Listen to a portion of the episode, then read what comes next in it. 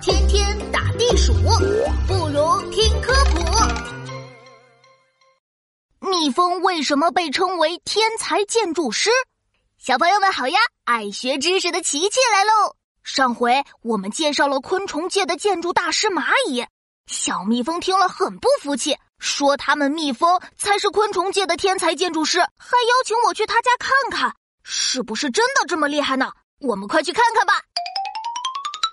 琪琪，这里这里，哎，这个棕色小房子不会就是你们家吧？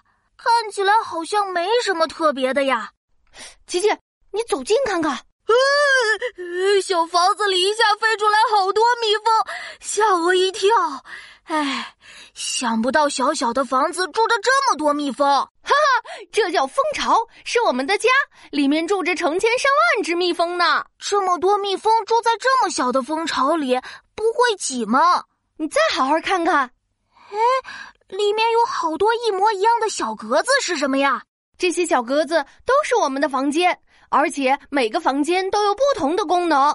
看，这些是我们蜜蜂幼虫的房间。嘿嘿，蜜蜂幼虫白白胖胖的，好可爱哦。看，这些是我们储存蜂蜜的房间。哇，这么多蜂蜜，好想吃啊！哎，小蜜蜂，你们家的房间数都数不完，还有这么多功能，太酷了！不过每个房间的形状都一样，完全没有其他设计。